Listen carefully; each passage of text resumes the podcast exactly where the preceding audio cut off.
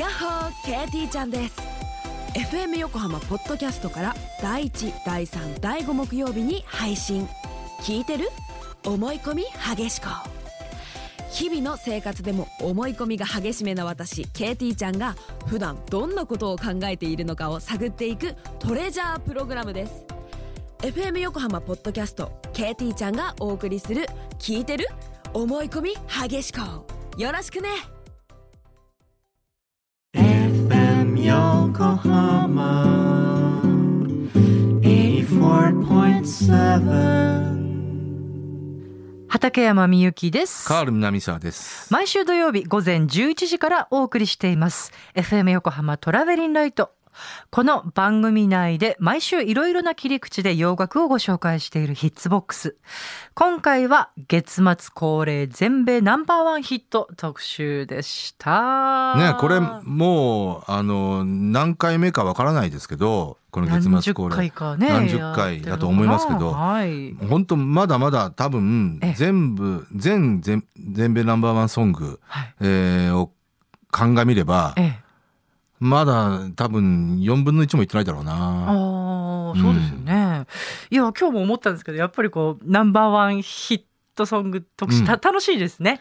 なななんていうか、こう、曲にやねっぱ花があるうん、それは本当う。そうかもしれない。いやいや、うんどんな特集でもね、ほら、いい曲なんですけど。であと、んあれだろうなトピックスもやっぱり全米ナンバーワンになると多いんですよ。あ、確かに。うん、はいはい。うんうんうん。まあまあもちろんね全ての曲にトピックスはありますけど、えええうんええなんかね、こう、そこに付随するこう自分の思い出みたいなのも、そうね 結構ね、情報量があったりなんかするのかうんなあとはやっぱり自分でこう特に、はいえーオンタイムで聴いていたような、ええええええまあ、ぼまあ僕個人的に言うと1976年以降のはい。あのヒットソングに関してはそれはそれはやっぱりね一曲一曲がね愛おしいんですよ。うんなんかすごく伝わってきます、ね。ましてや全米ナンバーワンになるとね、うんうんうんうんうん。というえーそんなところもあるのかな。そんなカールさんのきっとこうバイブレーションも伝わって私もなんかすごい楽しいなっていう放送だったんですけれども。はい、はい。えーではこの特集をお送りした後放送で語りきれなかったことをコーナーコメンテーターカール南沢さんに語って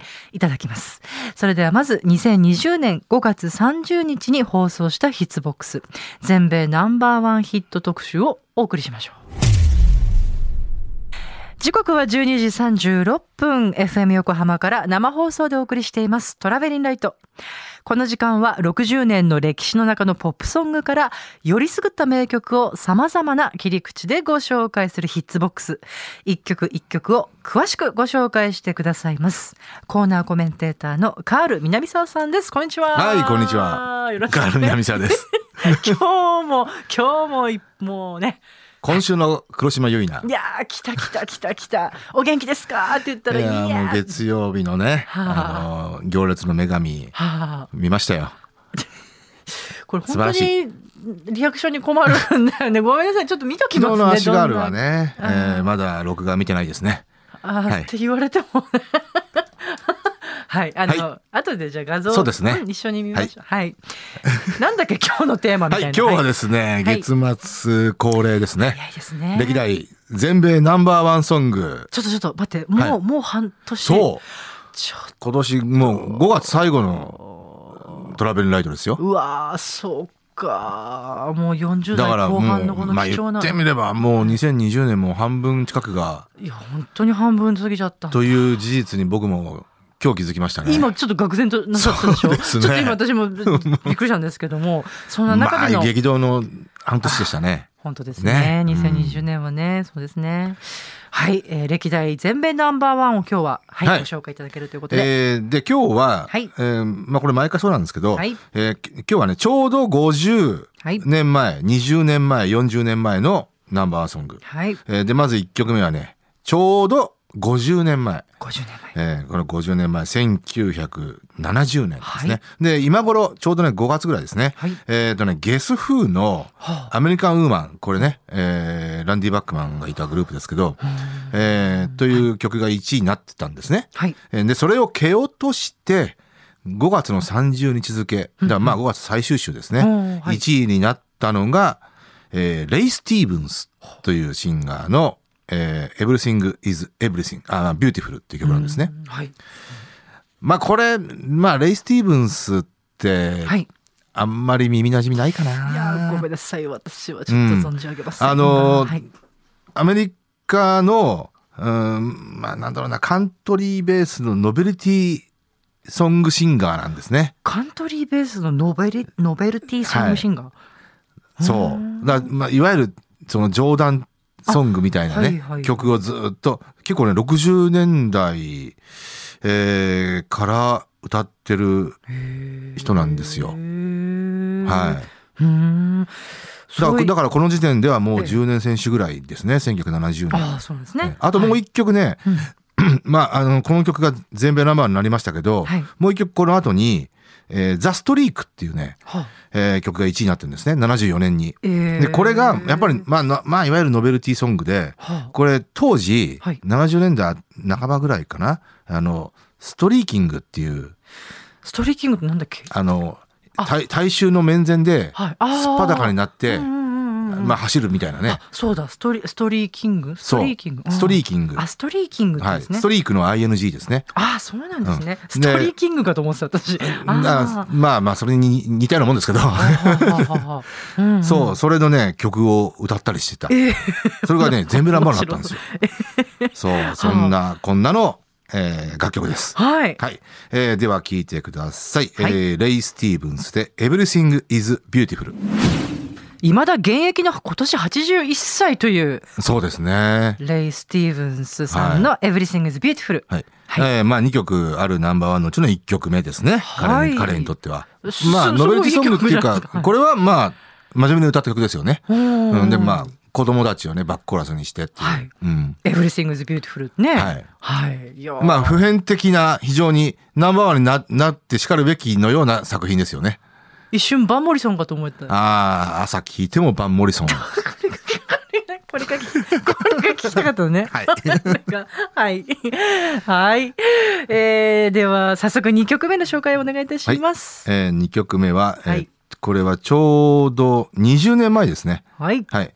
えー2000年ですね。はい20年前って言ったら。はい。えーこれは、えーこれまたちょうど5月ぐらい、えー、デスティニーズ・チャイルドのはい Say My Name、あえーこれを蹴落として、4月に1位になったんですね。ただし、これがずーっと1位を続けて、なんと6月の中旬まで10週連続1位になった曲があります。えー、じゃあ絶対知ってる。うんはい。それがサンタナの、えーマリア・マリアですね。はいあで、これは、えーっと、99年に、はい。まあ、大復活アルバムとして名高い、はいスーパーナチュラルというアルバムがございます。はい。えー世界でもう、うん千万枚売れた作品ですよね。はい。はい。えーアメリカだけでもね、えー何百万枚と売れた多分1000万近かったと思いますけど、痛快ですね。ははいい。はい。えーまあ第3シングルでね、はいスムーズという、おこれがまたね、12週1位だったんですけーど、おー一枚のアルバムから何？12週連続、10週連続。そう。だお化けアルバムになってるんですよ。で、スムーズがまたね、えーまあこのコーナーでもかけましたけど、はい。えーマッチボックス20のロブ・トーマスをフューチャリングしたもう、まあもうクールなかっこいいラテンロックでしたね。はい。はい。えーで、えー第2弾シングルになったのがこのマリア・マリアで、はい。えーまあもうね、10週1位っていうね、えーヒップホップアーティストのね、プロダクト G&B というはい。グループをフはいューチャリングしていました。はい。はい。えー本当にサンタの大復活でしたね。これ、あのね、さすがサンタナって感じの、あの、ギター70年代から80年 ,80 年代にかけて、えー結構ヒットを連発した人なんですけど、実は90年代本当にもうどこ行っちゃったのって感じだったんですよ。あ、そうでしたっけ？そう、もう、あ、引退したのぐらいのね。んうん。で、まあ、もともとね、えークライブ・デイビスがフックアップしたおアーティストだったんですけど、クライブ・デイビスが、えーアリスタにいた頃ですね、サンタナを再びフックアップしたわけですよ。お前、ここで、あの、大復活させてやるから、つって。で、まあ、こうやってね、いろんな旬のアーティストと一緒にコラボして、一枚のアルバムを作ったってわけなんですけど、うん。これだってリリースする前にえ、え。ちょうど僕は BMG にいたんで、はい。ああとアリスタから連絡があってね、ええ次のサンタナのアルバムは、とにかく大復活するから、あグラミー取るから、ぐらいのこと言われたんですよ。で、こっちとしては、はいサンタナってもう10年ぐらい音も聞いてなかったんですよ。へーで、サンタナ、アリスタに移籍か、どうなの？って本当思ってたんですよ。うん。ところが音を聞いた瞬間に。そう、クライブ・デイビス・マジック。はい。でしたね。はいえーということで、はいえーサンタナフィーチャリングプロダクト G&B マリア・マリア。いやーもちろんギター、サンタナのアルバムですからね。そうですねギターがフィーチャリングされてるのは当然なんだけど、この音色ね、うんこの表現力ね、すごいね。やっぱね、はいあの、もちろんね、あの、直接的な、いわゆるサウンドプロデュースはクライブ・デイビスがやってるわけ,、わけじゃないんですけど、ああ、そうなんですか？うん。うんうんあの、まあ、いいわゆるエグゼクティブプロデューサー的な立場だと思うんですけはど、はははまあ、それでもやっぱクライブ・デイビスの手腕っていうのは素晴らしいですよね。あーはい。やっぱ引きつけられますね。すごいね。はい。はい。はい。それでは3曲目のご紹介お願いします。えー今度はちょうど40年前、はい。1980年。はい。はい。えー前回のヒッツボックスだったかな？年間1位になったね、80年の、はいえー、Call Me っていうブロンディのね、あ曲をかけましたね。前々回だったかな。えー前回かな？うん。うん。はいえーで、実はね、その、Call Me をはい蹴落として、おえー5月のやっぱり最終週、31日、5月31日付けから、はい。4週連続1位、結構な、えーあの、大ヒットソングですけど、えーが、えーリップシンクというグループですね。ファンキータウンという曲だったんですけど、これでも、畠山さん多分聞けばわかると思います。あ、そうですかね。うんうんうんうん。えーまあ、当時はね、はい。リップスインクって、はい。こう紹介されてたんですよ。はうん。だから、まあ、あの、ヒットソングが、こう、日本に伝わってきて、ええ日本でリスナーたちは、リップスインクって刷り込まれてましたけどうん。あの、よくよくは、よくよくっていうか、うん正確には、えー発音的にはリップシンクと読むらしいですね。 LIPPS INC はい。ドットっていうね。で、リップシンク。はい。リップスインクって読む、書くんですけど、リップシンクと読むらしいです。はあ。はい。まあ、要は口パクですよね。なまあ、皮肉っぽく。あ、そうかそうか。うん。はい。皮肉っぽくこう、ね、命名してるんでしょうけど。えーまあ、時代的にね、えー非常にこう、ポストディスコの時代に突入して、はい。えーまあ、ニューウェーブ、テクノ、えーまあ、イーストコースト系の、えーファンクミュージックだとか、こういったものが一色たりになって、新しいダンスミュージックの潮流が生まれるわけですけど、はい。えーその中でも、まあ、ニューウェーブ、あるいはテクノ系の、えー波に乗った、えー作品ですかね。これが全部ナンバーになっちゃったっていうね。まあ、テクノっていうキーワードが結構、囁かれ出した頃ですね。あ、そうなんですだから前年に M のポップミュージックという曲がテクノとしての、テクノポップの、えーまあ初の全米ナンバーになったような作品なんですけど。それに続いてっていうね、えーこれが全米ナンバーになったのは、まあ、は1980年だからこそって感じではありますよね。うん。はい。どんな曲なのか。はい。ちょっと B 級感も漂いますけど、うんうんはい。はい。えーということで、聞いていただきましょう。えーリップシンクで、ファンキータウン。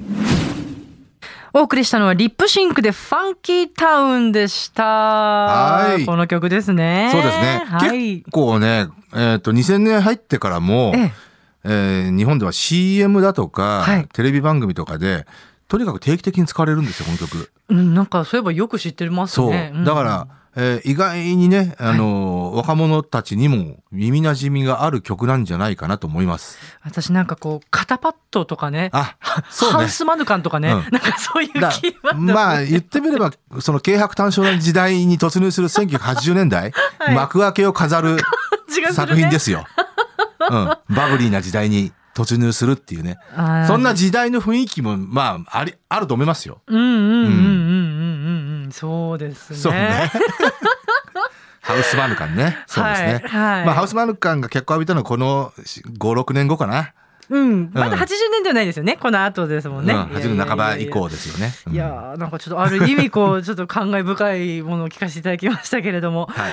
はい FM 横浜から畠山みゆきが2時間さていかがでしたでしょうか？はい。またね、えっ、と、バラエティに富んだ、はい。えーそれぞれ毛色の違う3曲が並びましたいね。や、今日ちょっとこうね、この曲以外にもいろいろ気になるキーワードがありましたね。うんこう、ストリーキングとかね。ああ、そうですね。レイ・スティーブンスね。はい。そう、あの、これは、スストリーキングって、はい。えっ、と、畠山さんは子供心になんとなく覚えてる？うん、なんとなくわかりますよ。うん。うん。その、まあ、全裸でこう走っちゃそうとかそういうう。ことで、僕はね、うん。これ、1970年代半ばぐらいか、はい。えーに、本当に流行ったんですよ。で、えっ、と、に日本でも？日本でも日本でも、本当、うん、ニュースでやってましたもん。でね、えー僕ね、小学生6年とか中1とかその、あま、もうちょい前かな、小学校高学年ぐらいになったぐらいかな、の時で。ね、で結構子供心にびっくりしたんですよ だ。ってそれニュースでやったんですよ、本当に。これ何？このなんか主義主張があってこう全おそらくね、ね、た、あのー多分、はい本当に単純にそういう、なん、なんだろうね開放感？うん、開放感とか、主義主張ない場合もあると思いますよ。でこれはねじょ男性も女性もなんですか？そう。でね日本で例えば、ぎ銀座のま街でうん、こんなことがありましたなんつって、ニュースやったんですよ。そういうのってほら日本だとなんだっけえ公衆なんかわいせつ罪みたいにな多分捕まりますよ。でうん。よくやってたのが、はい。例えば世界のニュースとかで、はい。今日はパリでこんなことがありましたとか、はあ。ニューヨークでこんなことがありましたって言って、ええ。ストリーキングが各地で、はあ。だから、あ、世界的にそういうあ。ことになってんだ、そんなフリーダムだったんですうん、ね、っていう記憶がありますね。そう。そんな、こんな中に、はいえーその全米の、まあ、まあ、1974年だったかな？へえ、ザ・ストリークっていうかね、だってそれも1位になってるんでしょ？1位になってるんですよ。これは、まあ、ある意味ノベルティソング的なうんうんうんうんうん感じの曲ですけどね。うんうん、これも聞いてみたい。あと、あの、本編ではちょっと語られなかったんですけど、いや、私なんかこの、はい。カントリーベース、あーでもノベルティソングを主に歌うシンガーってどんな感じなんですか、まあ、まあ、まあ、要は、はい。あの、カントリーシンガー崩れみたいな感じですね。うん。うん。ほうほうほう。あの、まあ、60年ぐらいから、はい。えーもうチャートインしている人なんであ、、そうう。あの、そういう流れの、あの、日なんか時代的にね。志村けんさんの東村山温度みたいなもんだまあ、よとか言って、だから言ってみれば、例えばね、わかりやすいのは、コメディアンがずっとコンスタントに歌を歌ってますよって感じですよね。だから志村けんさんだったら東村山温度、はいヒゲダンスのテーマとか、早口言葉だとか、はいはいはい。あのそれぞれ、いわゆるノベルティソングがヒットしてるじゃないですか。もうそう言われるとすごいわかりました。なるほど。うん別にこの人はコメディアンではないですけど、あ、違うんですね。うんそうかそうか。うーん。はい。あとね、気になったのがね、バンモリソンって言ったら、朝聞いてもバンモリソンねってあと何でしたっね、け、えー朝、えーっと、夜朝聞いたらバン、朝聞いてもバンモリソン、はい夜聞いてもローリンヒル、困っちゃったね、これ、ね昼聞いてもアーサー・コンレイみたいなね。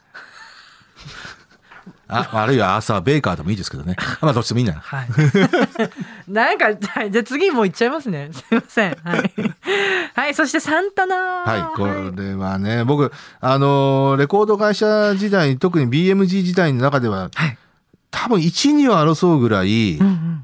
えー印象に残った作品ですね。あ、そうですか。うんやっぱりね、あのー最初、99年の春ぐらいだったかな、はい。アリスタから連絡があって、ええー夏ぐらいにサンタのアルバムを出すぞと。ーはい。で、アリスタに移籍するんでと。はい。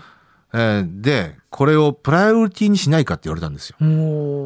で、その時点ではね、10年間サンタナの3文字も聞聞いてなかったわけですよ。お、久々に名前聞くなぐらいの。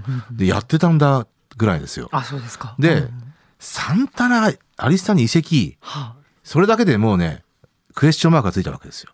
あ、えー、今更みたいな。で、さらにプライオリティアーティで、ストそれを一応、応してやんねえかって言って、うんいやいや、やんないっしょって本当に思ったんですよ。まあ、その時は音聞いてなかった。そう、音も聞いてないし、どういう背景の、はい。あの、作品がつできるのかっていうのが分かんなかったの。